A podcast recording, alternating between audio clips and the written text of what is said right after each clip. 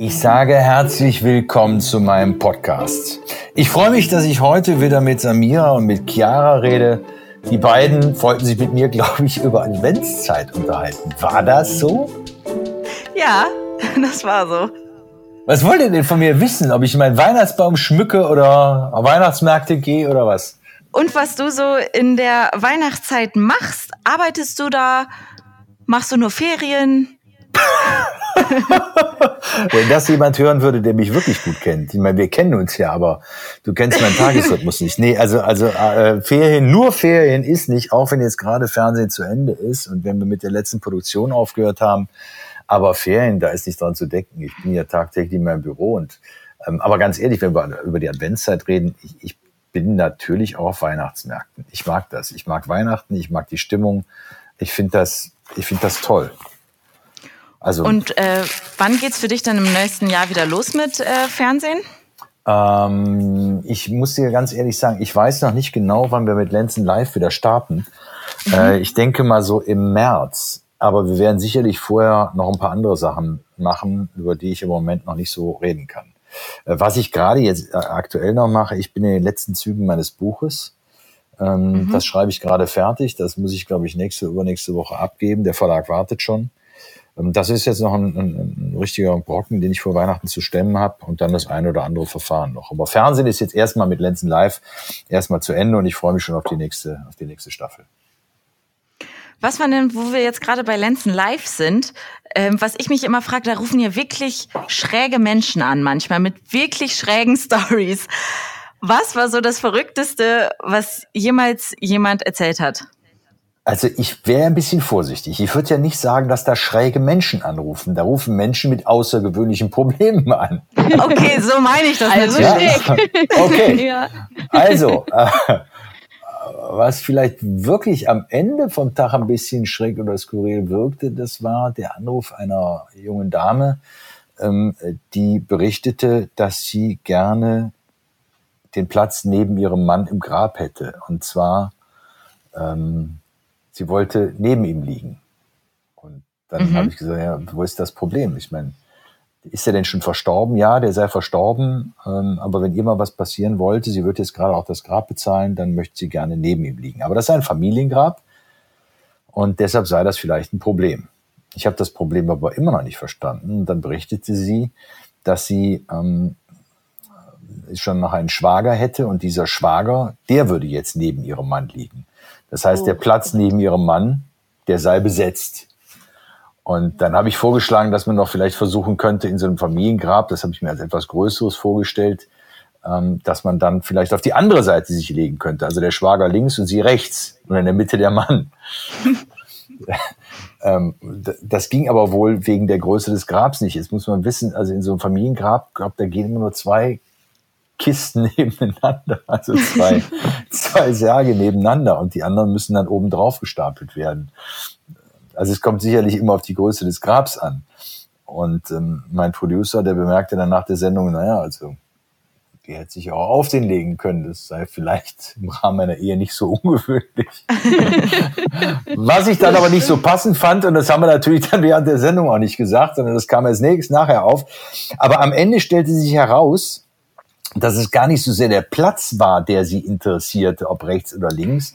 Ich glaube, es lief alles darauf hinaus, dass interessant war, ähm, ob sie, wenn sie den Platz neben ihm nicht bekäme, vielleicht aus dem Grabpflegevertrag aussteigen könnte.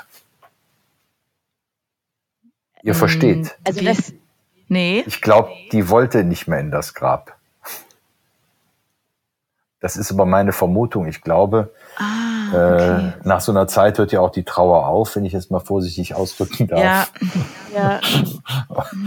Und, Und die wirkte auch noch nicht so alt. Wahrscheinlich wollte sie sich auch gar nicht mehr darum kümmern. Wahrscheinlich, ja. Das könnte auch so sein. Also das war sicherlich so eine skurrile Geschichte. Äh, da kann man natürlich jetzt alle möglichen Dinge reininterpretieren und ähm, sich auch Gedanken darüber machen, äh, wie denn das jetzt wirklich gewesen ist. Aber es bleibt allemal eine sehr, sehr skurrile Geschichte. Und die zeigte mir natürlich auch wieder mal, äh, wie tückisch und tricky eigentlich Erbrecht ist und vielleicht sogar wie böse Erbrecht ist. Ja. Mhm. Habt ihr Erfahrung mit genau? Erbrecht? Ja. Ja, also Gerade bei mir in der Familie, na, auch schlechte. Also meine Familie hat sich dadurch leider komplett zerstritten. Also wegen Geld. Genau, wegen Geld. Chiara, bei dir auch wegen Geld? Geld mit Menschen macht. Ähm, ja. Also eigentlich Haus, aber ist ja Geld quasi.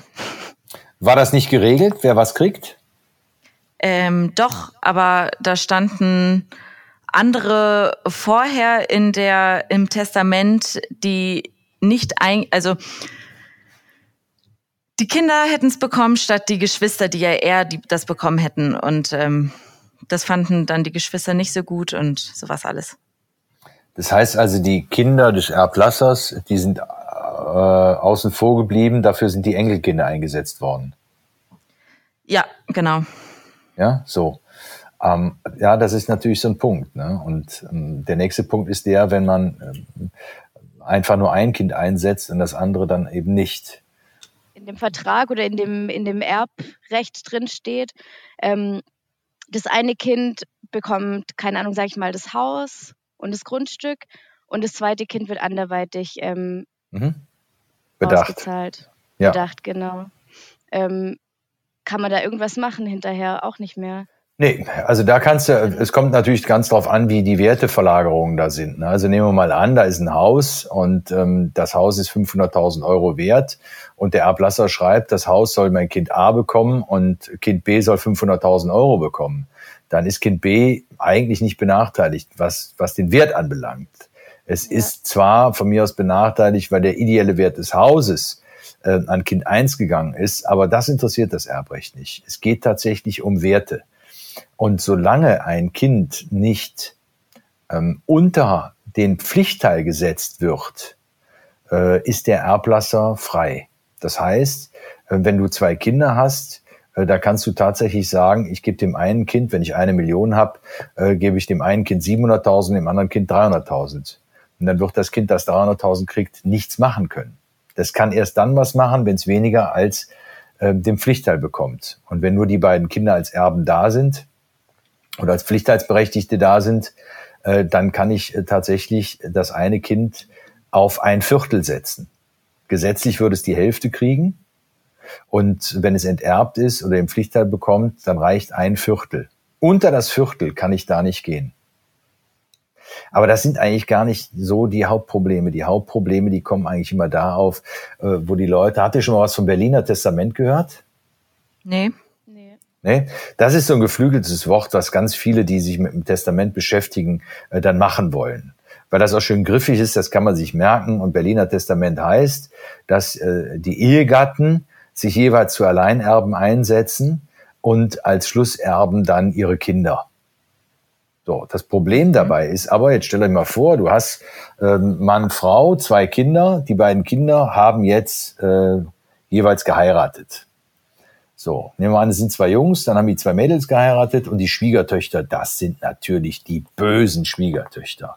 Und diese bösen Schwiegertöchter sagen, nachdem der Opa gestorben ist, ja, wie, wir kriegen nichts.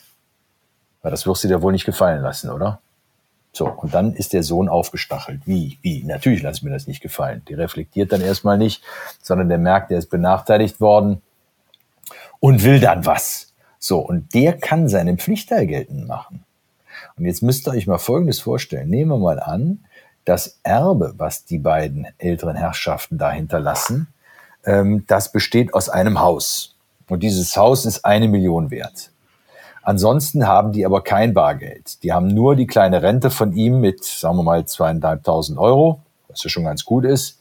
Äh, und wenn der jetzt stirbt, kriegt die Frau ähm, eine Witwenrente und die ist natürlich wesentlich niedriger die wird vielleicht bei 1500 dann sein.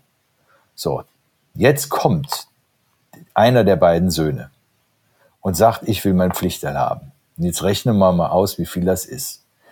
Wir nehmen also an, die Immobilie ist eine Million wert, jeweils die Hälfte davon gehört den Ehegatten. Das heißt, jedem gehört eine halbe Million.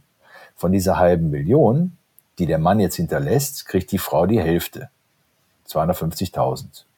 Jeweils 125.000 würden die beiden Söhne bekommen. Jetzt sind die aber enterbt.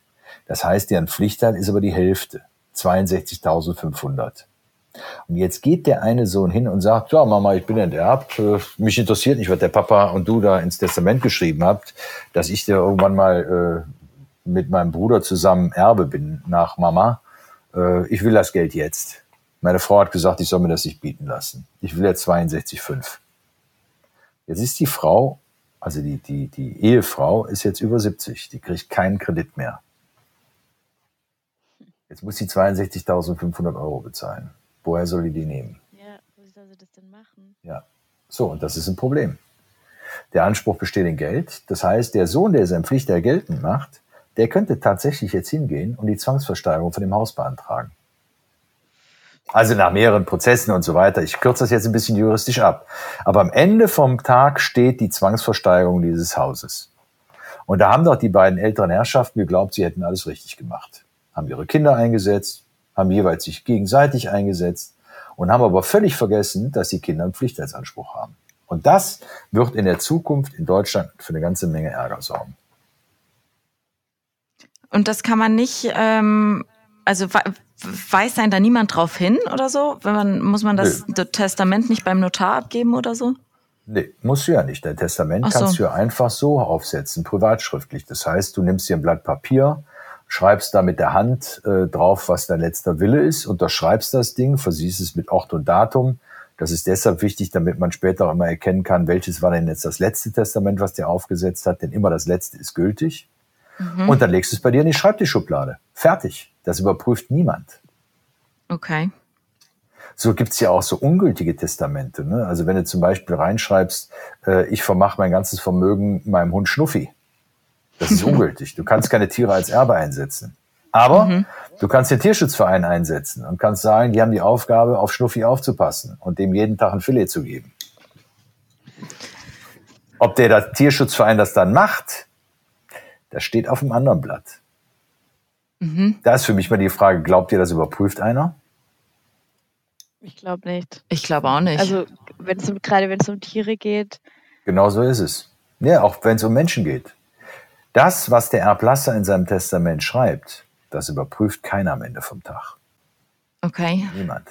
Wenn du willst, dass es überprüft wird, ich mache da immer schön den Fall, stell dir mal vor, da ist der, ist der Erblasser, der hat zwei Kinder und der sagt, ich bin sehr vermögend, aber ich habe einen Wunsch. Ich möchte, dass die beiden Bilder dieser drei Generationen bei uns im Familienbesitz sind, dass die weiter im Familienbesitz bleiben.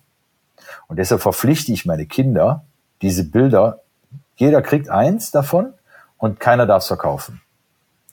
Wenn die das verkaufen, dann müssen die die eine Million Erbe, die jeder von denen von mir gekriegt hat, müssen die an den weißen Ring spenden oder bezahlen. Dann wird der weiße Ring mein Ersatzerbe, wenn die da einen Fehler machen, äh, wenn die das Bild verkaufen.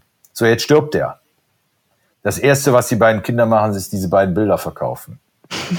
Frage ist, müssen die an den weißen Ring jetzt oder ist der weiße Ring jetzt der Ersatzerbe? Kommt der jetzt rein? Und die verlieren ihren Erbanspruch. ja keiner. Mhm.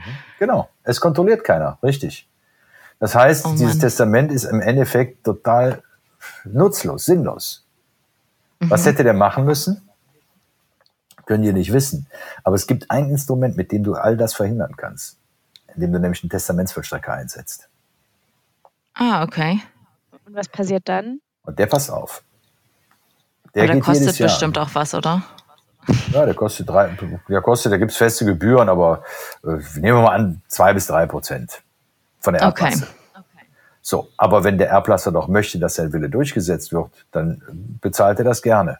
Und dann kriegt der Testamentsvollstrecker einmal im Jahr den Auftrag zu kontrollieren, ob die Bilder noch da sind. Und wenn die Bilder weg sind, dann fängt er an zu prozessieren gegen die Erben und schaut, dass der weiße Ring der Erbe wird.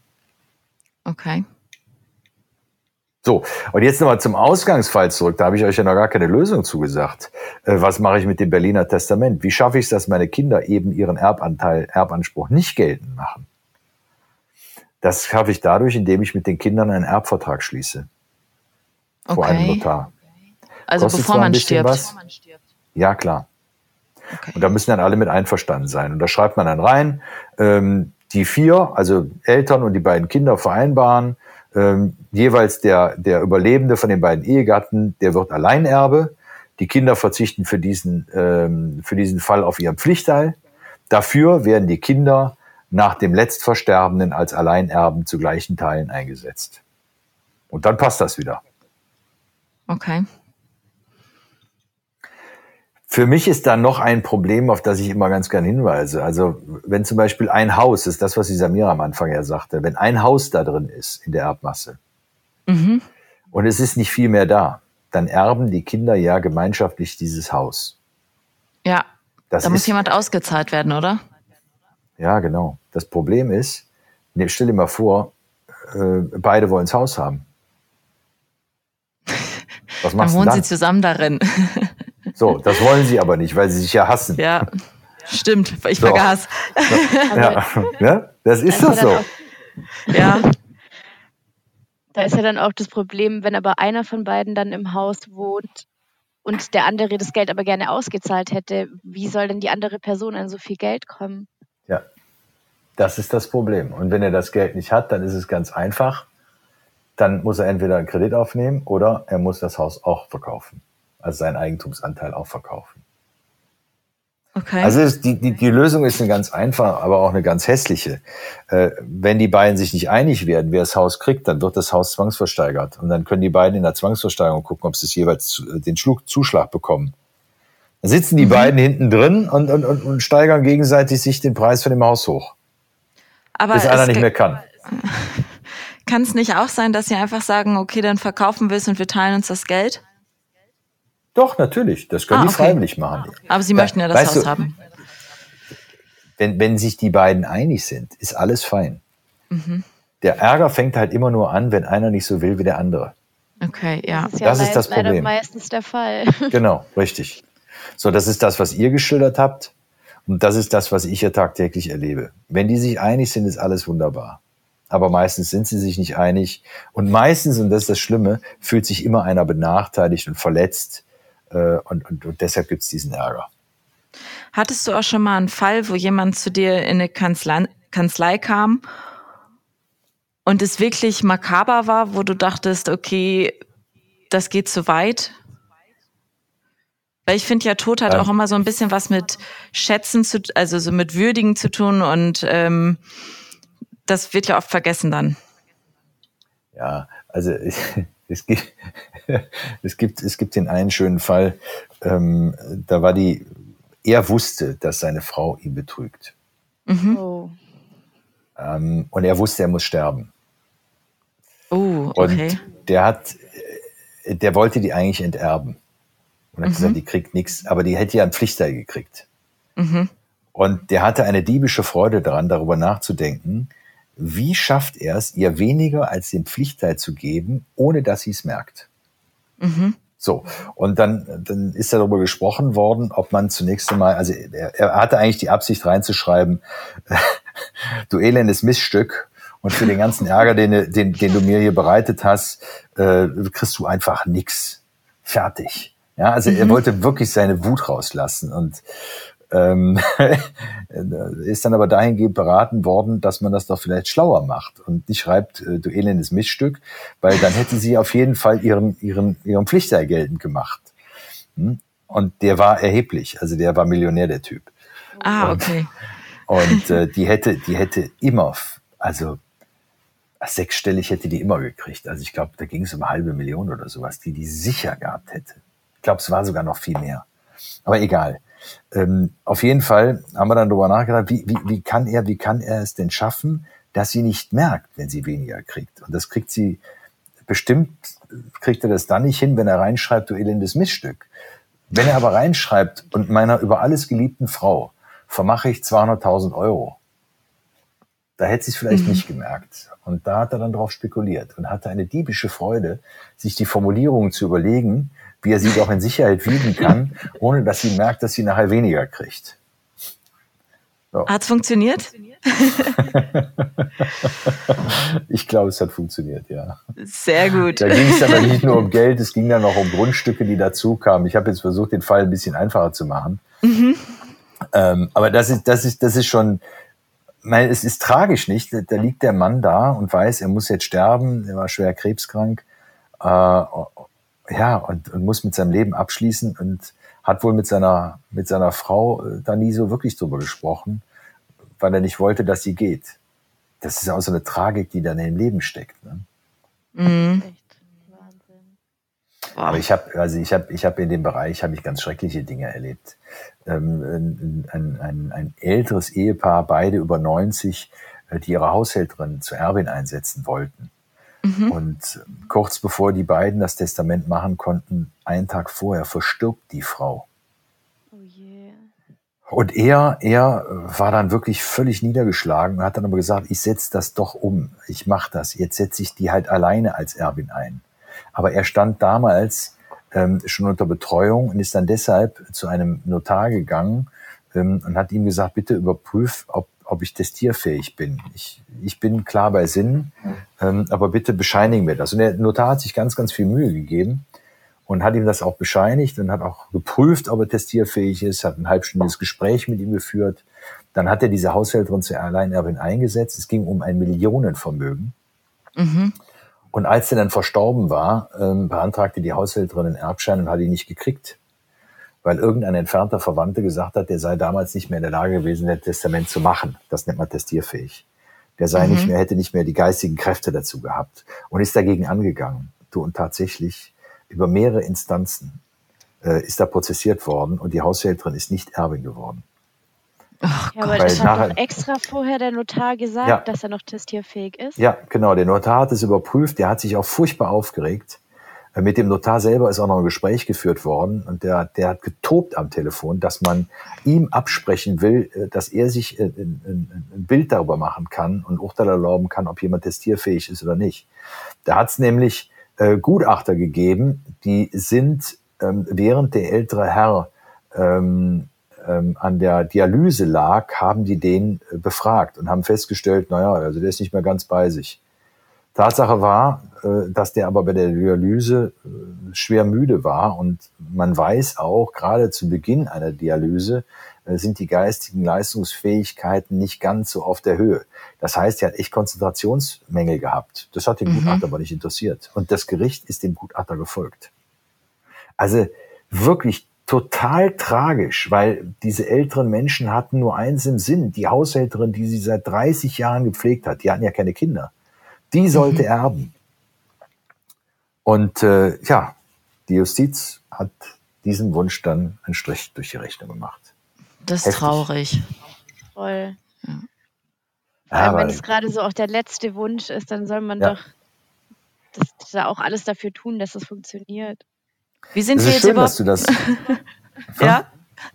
Nee, bitte, bitte. Wie sind wir überhaupt vom Weihnachten auf dieses traurige Thema gekommen? Ich, ich habe keine Ahnung. Sollen wir wieder über Weihnachtsmärkte reden? Er hat ja auch was mit dem Jesuskindlein zu tun in der Krippe. Ne? Also, Weihnachten ist doch besinnlich. Das ist doch die Familienzeit. Ja, dann lass uns doch da wieder an die Familie glauben, an Weihnachten glauben und ich erzähle dir nicht weiter solche schrecklichen Geschichten. Sondern wir erzählen jetzt was über Glühwein. Ich habe gehört, es gibt äh, Glühweintester im Moment. Echt? Glühweintester? Ja. Kann man sich ja, dafür noch bewerben? Gesagt, ja, ich wollte gerade sagen, ja. Du, also, wie die sich anhörten, muss die Plörre, die da auf dem Weihnachtsmarkt verkauft werden, ganz schrecklich sein. Aber ich muss euch ganz ehrlich sagen, ich kann diesen Eindruck nicht teilen. Ich auch nicht. Das kann man mir natürlich an den Kopf schmeißen. Ingo hat keine Ahnung von Glühwein. Mach sein. Vielleicht bin ich auch benebelt durch die Stimmung, die da ist. Ich find's schön. ja, auf jeden Fall. So, und, und die Weihnachtsmärkte haben ja jetzt schon auf dieses Wochenende, ne? Ja. ja.